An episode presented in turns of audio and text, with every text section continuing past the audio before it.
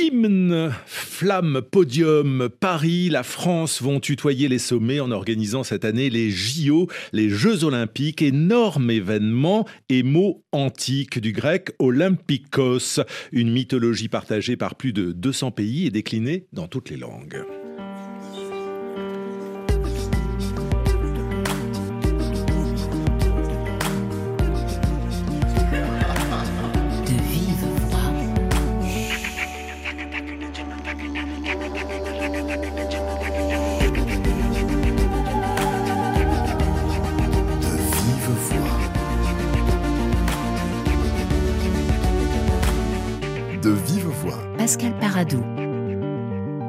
Plus de 10 000 athlètes venant de 206 pays participeront aux Jeux Olympiques de Paris. 10 millions de touristes sont attendus et tout un chacun est sommé de se mettre au multilinguisme puisque, par exemple, les transports en commun vont diffuser des messages en anglais, allemand, italien, espagnol, chinois et arabe, même, même si le français est et reste la langue officielle. Les JO se raconteront donc en français, notamment sur RFI avec Christophe Diremzian du service des sports. Bonjour. Bonjour Pascal. Euh, c'est vous qui êtes chargé des affaires olympiques et ce n'est pas la première fois hein, que vous couvrez les, les Jeux d'été. Vous êtes quasi un vétéran. Ça remonte déjà à 2008 à, à, Pékin et déjà la question de la place du français se posait à l'époque. Et donc on va la poser cette année euh, encore et ces Jeux se dérouleront bien sûr sous l'œil attentif de Daniel Zielinski, délégué ministériel à la francophonie au ministère des Sports. Bonjour. Bonjour. Votre boulot sera donc de, de faire respecter euh, que le français soit bien la langue officielle, soit bien utilisé, euh, ou est-ce que c'est plutôt de préparer les esprits à l'idée qu'il faut mieux utiliser le français que l'anglais euh, dans ces compétitions? C'est les deux. Euh, C'est-à-dire que nous avons travaillé déjà, et j'en reparlerai sûrement, avec un, un, collège pour traduire les nouveaux sports olympiques. Les nouveaux sports olympiques et les nouvelles disciplines, bien souvent, viennent de pays anglo-saxons, donc on les parle en anglais. Donc il fallait préparer le terrain. Donc le surf, le skate, tout ça Le, surf, euh, l'escalade sportive, euh, le skate, la planche à roulettes ou le break, puisqu'on l'appellera désormais le break et pas le breaking ou le break dance. Donc il fallait préparer cela, y compris sur le parasport, et ça me semblait intéressant parce que le mot du parasport, ce sont des mots en français, mais il fallait mettre tout le monde d'accord autour du vocabulaire que nous utilisions. Alors votre job, c'est donc de défendre le français, mais en même temps, il y a deux langues officielles au JO, il y a le français et l'anglais, donc ce n'est pas péché que d'utiliser un mot anglais? Ah, pas du tout. Mais il y a plusieurs euh, origines à, à, à, notre travail et à l'objectif à atteindre avec ces Jeux olympiques. Le premier, c'est que, comme vous le disiez, il y a deux langues officielles. Donc il serait déjà de bon ton que nous puissions respecter l'équilibre entre les deux langues, surtout que nous allons les organiser en France. Et moi, je suis très sensible aussi au public francophone. Il y a quand même 321 millions de locuteurs euh, francophones, plus les francophiles que l'on ne connaît pas bien. Et donc, ça, je crois que ça a le mérite de s'occuper euh, de ces publics et, de se dire qu'il y a vraiment quelque chose, des messages à faire passer à ces personnes-là et en privilégiant le, le, français. La troisième raison, elle, est, euh, elle passe par-delà les Jeux olympiques, c'est qu'il y a vraiment euh, un développement de l'espace francophone, hein, plus de 22 millions de personnes locuteurs en plus en 4 ans, contrairement à ce qu'on pourrait penser au recul de la langue française, etc. Ce n'est pas vrai. Et deuxièmement, il y a un vrai intérêt pour l'économie francophone sportive en développement. Et je crois que tous ces arguments-là méritent que nous nous attachions à parler beaucoup plus le français pendant ces JO. Alors, deux langues officielles, le français et l'anglais. Euh, néanmoins, le français, c'est la langue originelle euh, des Jeux Olympiques. Euh, Christophe Direvzian, pourquoi? Parce que Pierre de Coubertin, qui invente les Jeux à la fin du parce, 19e, est, par, est, français? Effectivement, parce que Pierre de Coubertin, premier président du CIO en, en 1896, le père des Jeux Olympiques de l'ère moderne et qu'il est resté jusqu'en 1925 hein, à la tête du, du, CIO, forcément, ça imprime une certaine continuité. Euh, mais il n'y a pas que lui qui a été à l'époque l'un des grands moteurs de la francophonie euh, sportive. Il y a eu d'autres personnalités plus ou moins connues. La plus connue, c'est Jules Rimet. Jules Rimet, qui était euh, le président de la Fédération internationale de football à partir de 1921, la FIFA qui a été créée d'ailleurs à Paris, euh, créateur de la, Coupe du Monde. Il y a aussi donc comme personnalité des gens moins connus, mais qui ont beaucoup apporté à l'époque, Louis Magnus notamment, qui était le fondateur de la Fédération inter internationale de hockey sur glace, c'était en, en, 1908 à Paris. Alors il n'est il est pas né en France, il était né en Jamaïque, mais il est de père britannique et de mère française, et lui a beaucoup œuvré également pour euh, la francophonie en matière de sport. Et puis il y a quelqu'un qui, est, qui a été aussi effectivement quelqu'un qui a été très important dans la création des, instances sportives françaises et francophones à l'époque. C'est Franz Reichel. Il a été, c'était un athlète qui était très complet. Il était rugbyman, boxeur, et puis il a surtout lancé pas moins de quatre fédérations françaises entre 1900 et, 1920 la boxe, le rugby à 15, le baseball et le hockey sur gazon. Et c'est surtout euh, à lui qu'on a confié euh, l'organisation des JO de Paris en 1924 ainsi que les premiers Jeux olympiques d'hiver à Chamonix en 1924. Voilà pourquoi effectivement l'origine euh, de, la place du français tient en partie effectivement à, ces personnalités-là. D'où l'article 23, qui est donc l'article de la charte officielle qui dit que le français est une langue officielle. Alors, pour mémoire et pour le plaisir des archives, Pierre de Coubertin en 36, juste avant sa mort. Je conçois l'olympisme moderne comme constitué en son centre par une sorte d'altis morale, de bourg sacré, où sont réunis pour affronter leurs forces les concurrents des sports virils par excellence, des sports qui visent la défense de l'homme, sa maîtrise sur lui-même, sur le péril, sur les éléments, sur l'animal, sur la vie. Pierre de Coubertin inventant les sports virils, donc exit euh, les femmes à l'époque. Et en un peu plus d'un siècle, les choses ont changé, ce qui est peut-être quand même pas mal. Euh, il en est donc de même de, la langue. Euh, Christophe, de fait, tous les JO que vous avez suivis, dans quelle langue vous avez parlé et quelle langue vous avez surtout entendu? Français ou anglais? Français et anglais. Dans les deux cas, Mais, systématiquement. Également à peu près de manière égale. En tout cas, bon, évidemment, les sportifs français parlaient en français, les sportifs francophones également. Mais c'est vrai que l'anglais a pris quand même une place de plus en plus importante, non seulement dans la pratique de la compétition sportive, mais tout simplement dans l'environnement des Jeux Olympiques. Les écriteaux, normalement, les panneaux indicateurs, tout ça, les indications des sites, doivent normalement être écrits en français et en anglais. C'était encore, je m'en souviens, assez le cas en 2008 à Pékin, à partir de Londres en 2012, évidemment, euh, l'anglophonie étant, euh, étant raide là-bas, euh, c'était un petit peu moins le cas. Hormis le cas de 2021, bon, c'est un cas un peu particulier, Tokyo, le, Covid, etc. Mais en dès 2016, je n'ai pas vu systématiquement de panneaux indiquer systématiquement le lieu en français et en anglais. C'était souvent la langue du pays, évidemment, et c'était l'anglais. C'était pas forcément le, le, français. De même, dans toutes les installations réservées aux journalistes, c'était un peu la même chose. Entendre du français, c'était possible. Pourquoi? Parce que dans les Jeux Olympiques, il y a des bénévoles qui viennent souvent de beaucoup de pays et qui, eux, effectivement, parlent français ou ont appris le français et qui l'emploient parce qu'on leur a dit de l'employer.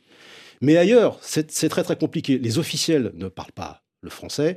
Les membres du CIO pas beaucoup le français, certains le font, mais bon, c'est pas toujours. Euh, voilà, on entend moins en moins le français d'une manière générale, spontanément. Et sur toutes les disciplines, on entend l'anglais, essentiellement. On entend, alors, hormis le cas particulier de l'escrime, parce que l'escrime, vous savez que euh, les compétitions internationales sont arbitrées encore officiellement en français, selon la réglementation. Dans le reste du cas, les panneaux, les panneaux de résultats sont en anglais. Les, les, officiels, quand ils expriment quelque chose, pareil, c'est en anglais. C'est pas ce n'est pas en français. Et les protestations, les, tout se fait, tout se fait effectivement dans le cadre en, anglais, tout simplement parce que les compétitions internationales du reste de l'année se font déjà en anglais. Et c'est cette influence qui fait qui elle rejaillit aussi un petit peu sur, le, sur les compétitions olympiques. Mais vous parlez de l'escrime, en garde, euh, ça se dit en français. Ça se dit en garde, prêt, allez, ça reste l'un des, voilà, la pratique du français, elle se fait de cette manière-là euh, dans les dans les jugements et dans les justifications des arbitres lorsqu'ils disent bah voilà j'ai donné tel ou tel point, ils parlent un petit peu le, effectivement le français pour justifier. Ceci étant, ça devient de plus en plus difficile là aussi parce que dans les compétitions internationales euh, les compétitions nationales plutôt. Là, par contre, ça devient très compliqué parce que les escrimeurs n'apprennent pas le français et les juges non plus. Et le vocabulaire français se réduit de plus en plus, ce qui fait que là aussi, en escrime, la place du français est de plus en plus réduite. Donc il y a, comme dirait l'autre, un peu de boulot pour que ces JO soient en français dans le texte. Alors ce sera plus simple pour les indications parce qu'on est en France, c'est la langue du pays, mais pour tout, tout le reste, comment traduire breakdance, surf ou skate, les nouvelles disciplines, on va prendre notre élan, le temps d'écouter Alain Chamfort en collaboration avec Sébastien Tellier, le souffre de nos peaux.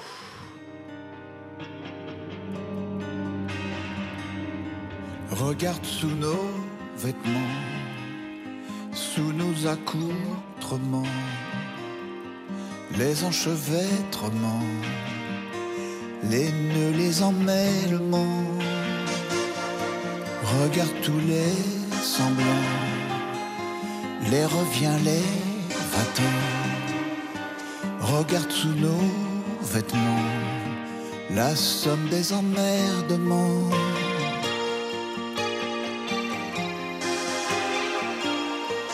Allez, viens, on garde tout, tous nos manteaux, nos fourrures. On garde tous nos pages, nos parures. Toutes ces couches de décor.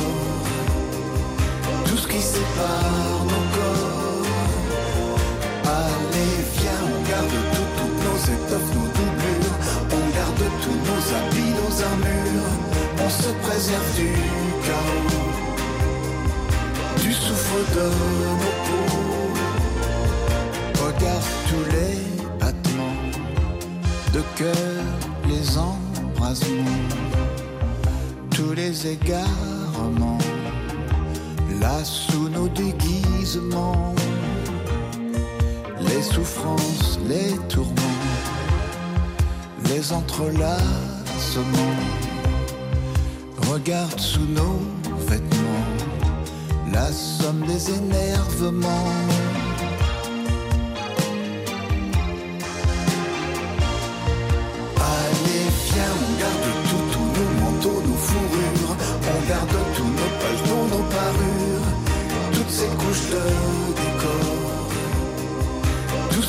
Ce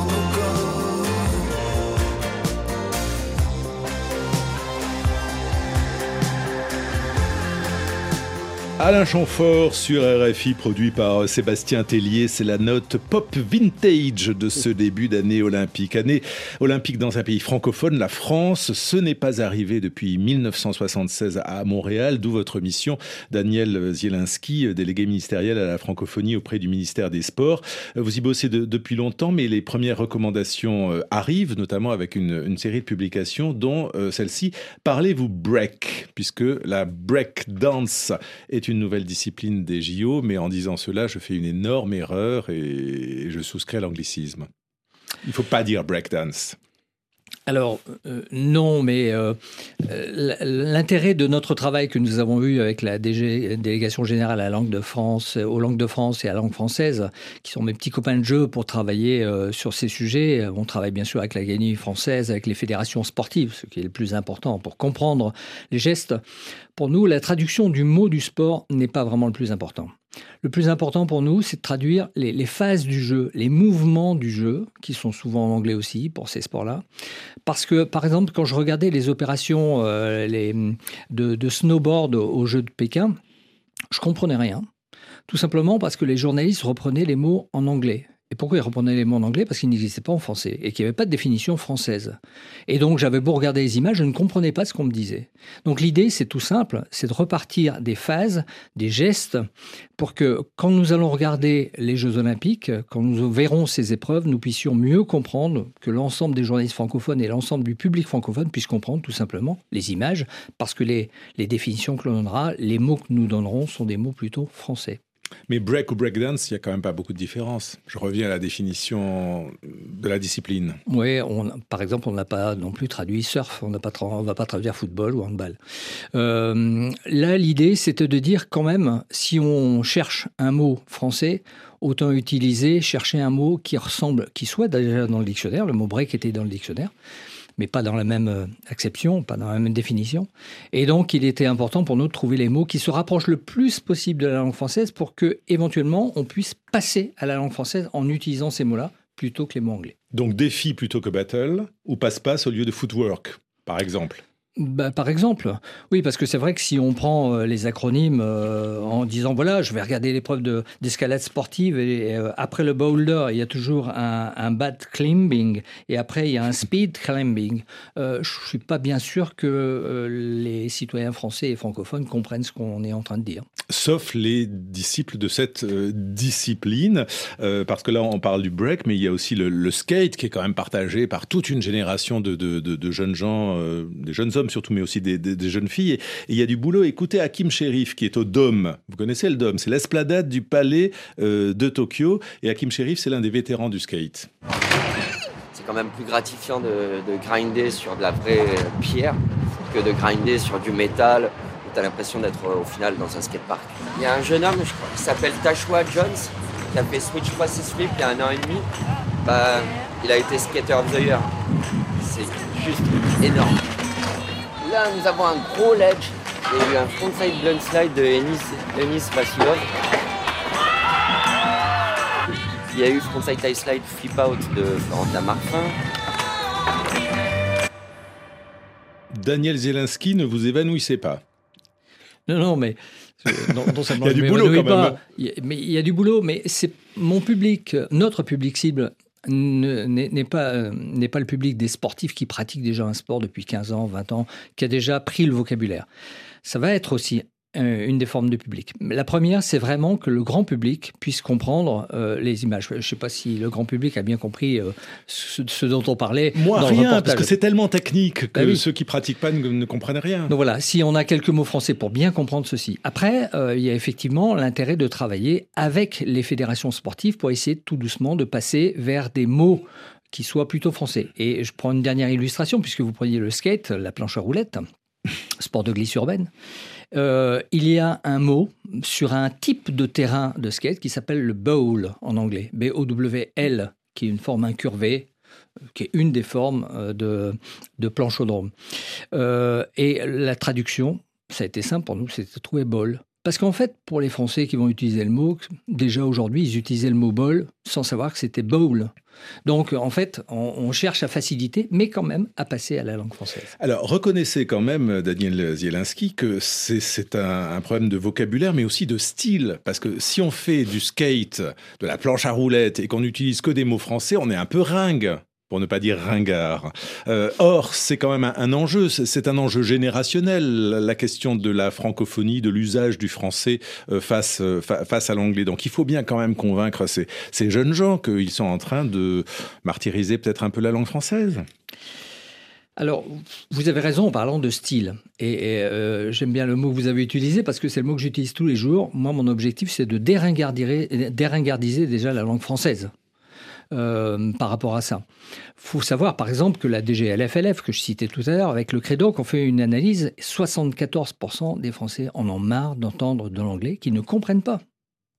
Parce que du coup, il y a aussi une distinction dans les publics, ceux qui comprennent l'anglais, ceux qui ne comprennent pas, et en plus, c'est un vocabulaire spécialisé.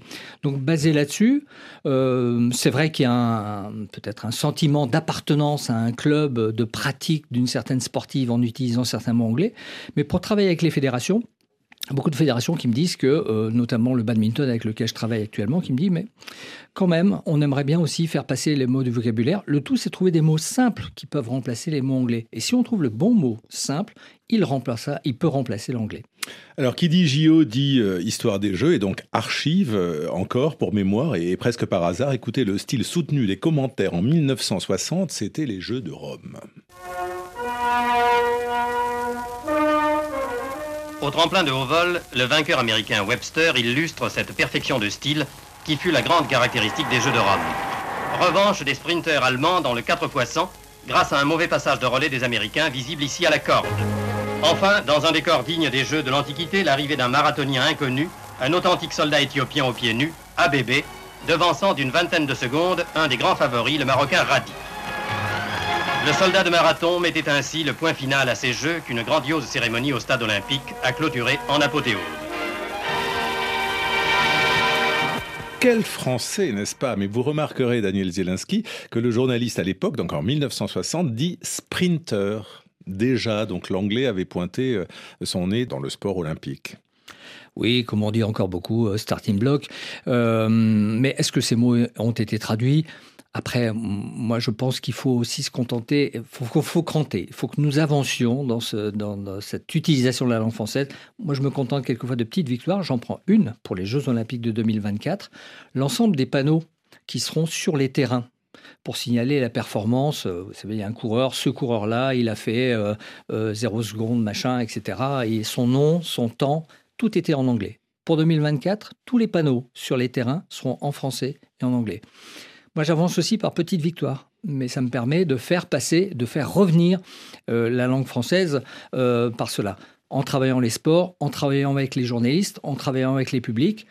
Voilà, je pense que mm, on aura pas forcément la grande victoire attendue du français qui sera l'équivalent de l'anglais pendant les JO, j'aimerais bien, mais en tout cas nous avançons bien. Christophe Diremzian sur RFI, il y aura euh, beaucoup d'émissions spéciales, il y aura beaucoup de reportages, pas mal d'épreuves qui seront même euh, retransmises en direct. Est-ce que vous êtes prêt à euh, intégrer dans vos commentaires, dans vos analyses, cette nouvelle terminologie ou ces recommandations? Je vais surtout essayer de ne pas utiliser évidemment les termes anglais absolument incompréhensibles pour nos, auditeurs. pourtant, il faudra effectivement, dans, certaines situations, pouvoir expliquer ce qu'ont fait ces athlètes pour obtenir éventuellement telle ou telle médaille. On va sans doute utiliser euh, des circonvolutions ou des, voilà, des moyens de ne pas trop parler technique, parce que c'est finalement pas forcément ce qui intéresse nos auditeurs ici euh, euh, sur RFI, c'est plutôt de raconter des histoires et, des parcours, et ça, on n'a pas forcément besoin d'utiliser des, des termes. Ceci étant, on se connaît toujours dans les commentaires que nous pourrons faire en direct de certaines compétitions, on est dans le feu de l'action, et parfois il y a un mot d'anglais qui va forcément nous échapper. Mais dans le cas précis des disciplines euh, comme euh, le skate, euh, l'escalade, bon le surf on ne le commentera pas en direct parce que forcément c'est forcément très loin, c'est à Tahiti. Mais dans toutes ces disciplines-là, on va essayer de s'attacher peut-être à utiliser l'équivalent français, mais surtout à essayer de faire comprendre globalement de quoi il s'agit, de manière à ce qu'on euh, ne reste pas forcément à la surface des choses et qu'on comprenne pourquoi effectivement tel ou tel athlète a réussi à obtenir une médaille. Mais cette prise de conscience, elle est assez généralisée sur RFI, hein, il faut le dire, parce qu'on s'adresse à un public euh, francophone et très sensible à, ces questions-là. On peut espérer que l'ensemble des journalistes sportifs euh, de, la place suivront ces, recommandations. C'est quoi votre projet, Daniel Zeninski, de, créer un, lexicosport, j'ai vu ce mot apparaître, et de créer une francophonie sportive?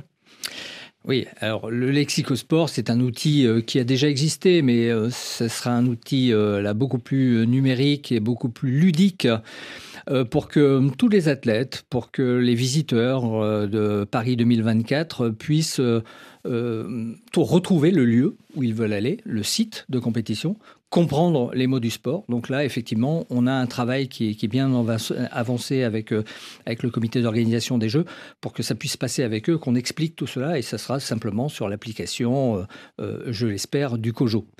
C'est en travail actuellement. Ça, c'est une chose. La deuxième chose, effectivement, euh, c'est de faire avancer l'idée d'une francophonie sportive. Et, c'est intéressant parce que, en fait, je disais tout à l'heure, il y, a plein de choses qui bougent. Un, la tendance lourde, c'est le nombre de locuteurs français, encore une fois. 321 euh, millions, on prévoit qu'ils seront 650, 700 millions avec la démographie de l'Afrique. Si on a 600 millions en 2030, 35 euh, de francophones, ça veut dire qu'il y a 300 millions peut-être de pratiquants sportifs. De, voilà. Et, donc, euh, ça, c'est une première chose. Et la deuxième tendance lourde, c'est le sport quand même. Le sport qui aujourd'hui euh, s'ouvre partout. Le sport femmes, sport euh, santé, sport insertion, infrastructure sportive qui se développe, la diplomatie par le sport se développe. Et tout ça donne beaucoup d'atouts pour un développement de la francophonie sportive et pour le parler français. Daniel Zielinski, quelque chose me dit que Lucie Bouteloup, qui vient de rentrer dans le studio et qui vient toutes les semaines dans l'émission, va s'intéresser au JO. Et c'est peut-être déjà le cas aujourd'hui, à voir, ou plutôt à entendre, c'est la puce. La puce Bonjour Lucie. Bonjour Pascal. Est-ce une expression olympique que vous avez choisie aujourd'hui? Bon, alors c'est vrai, les JO, c'est mon dada. Pourtant, contrairement à ce qu'on peut imaginer, l'expression monter sur ses grands chevaux n'a pas grand-chose à voir avec l'équitation qui fait partie des disciplines olympiques, ni même d'ailleurs avec le canasson. La preuve tout de suite avec le lexicographe Thomas Louis Novillo. Mais avant Pascal, comme d'habitude, les explications. Les enfants.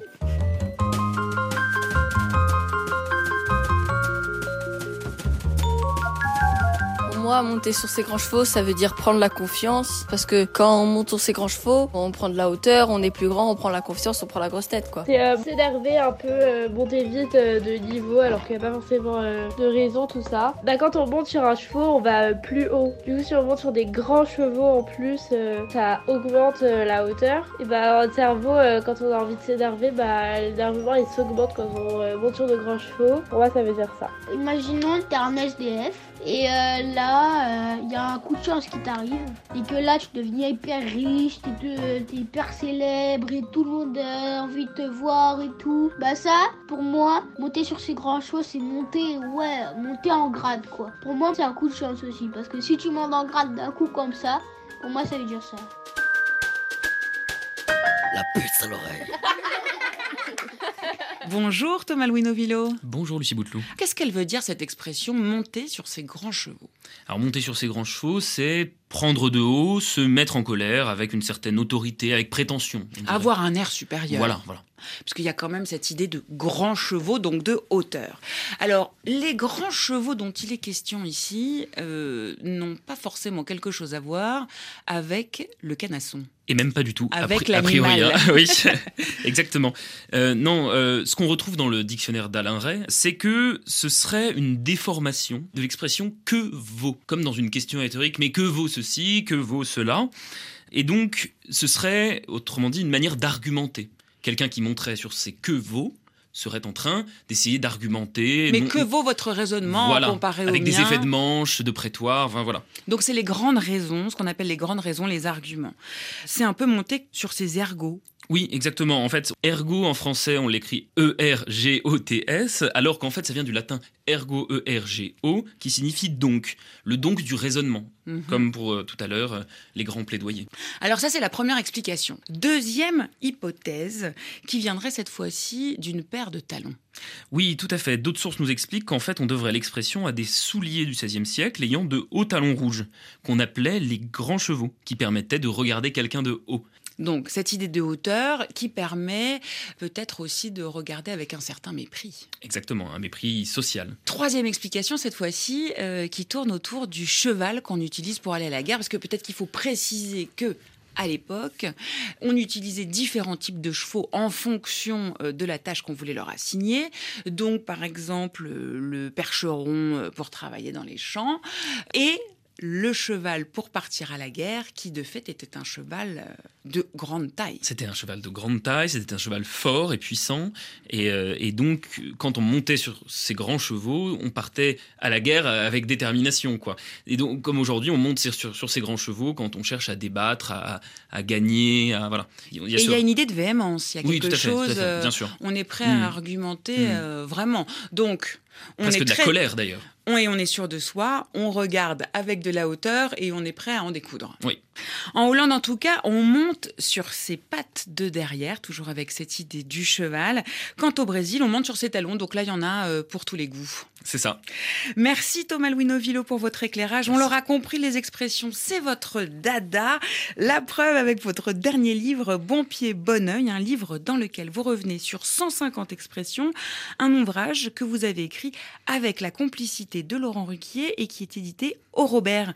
Merci et à très bientôt donc autour d'une autre expression. Merci. Merci à vous, merci Lucie. Daniel Zelinski, pour ne pas monter sur vos grands chevaux, sur quel site faut-il aller afin de trouver les, les, équivalents les plus précis de ces mots anglais qui euh, euh, polluent le, le, sport olympique et les nouvelles disciplines? Alors vous pourrez retrouver tous nos travaux euh, soit sur le site du ministère de la Culture, la Direction générale de la langue française, ce qu'on appelle le site France Terme, soit sur le site du ministère des Sports qui reprend l'ensemble de ces vocabulaires et l'ensemble des stratégies que nous mettons en place pour améliorer l'utilisation de la langue française dans le sport. Et on peut en revenir au grec, après tout?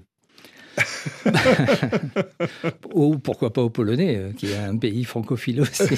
Merci beaucoup Daniel euh, Zielinski. Tous ces termes donc sur France Terme, c'est gratuit, c'est facile et ça répond presque à tout. Euh, merci Christophe Diremzian et donc vous promettez hein, en français dans le texte exclusivement. On fera le maximum. On fera le maximum et à très vite sur nos antennes. Les JO, eh bien je crois que le compte à rebours a commencé. C'est dans moins de 200 jours. De vivo à Pascal Paradou, programmation Cécile Lavolo, Laura Pinto à la réalisation. On se retrouve demain, même heure, même fréquence.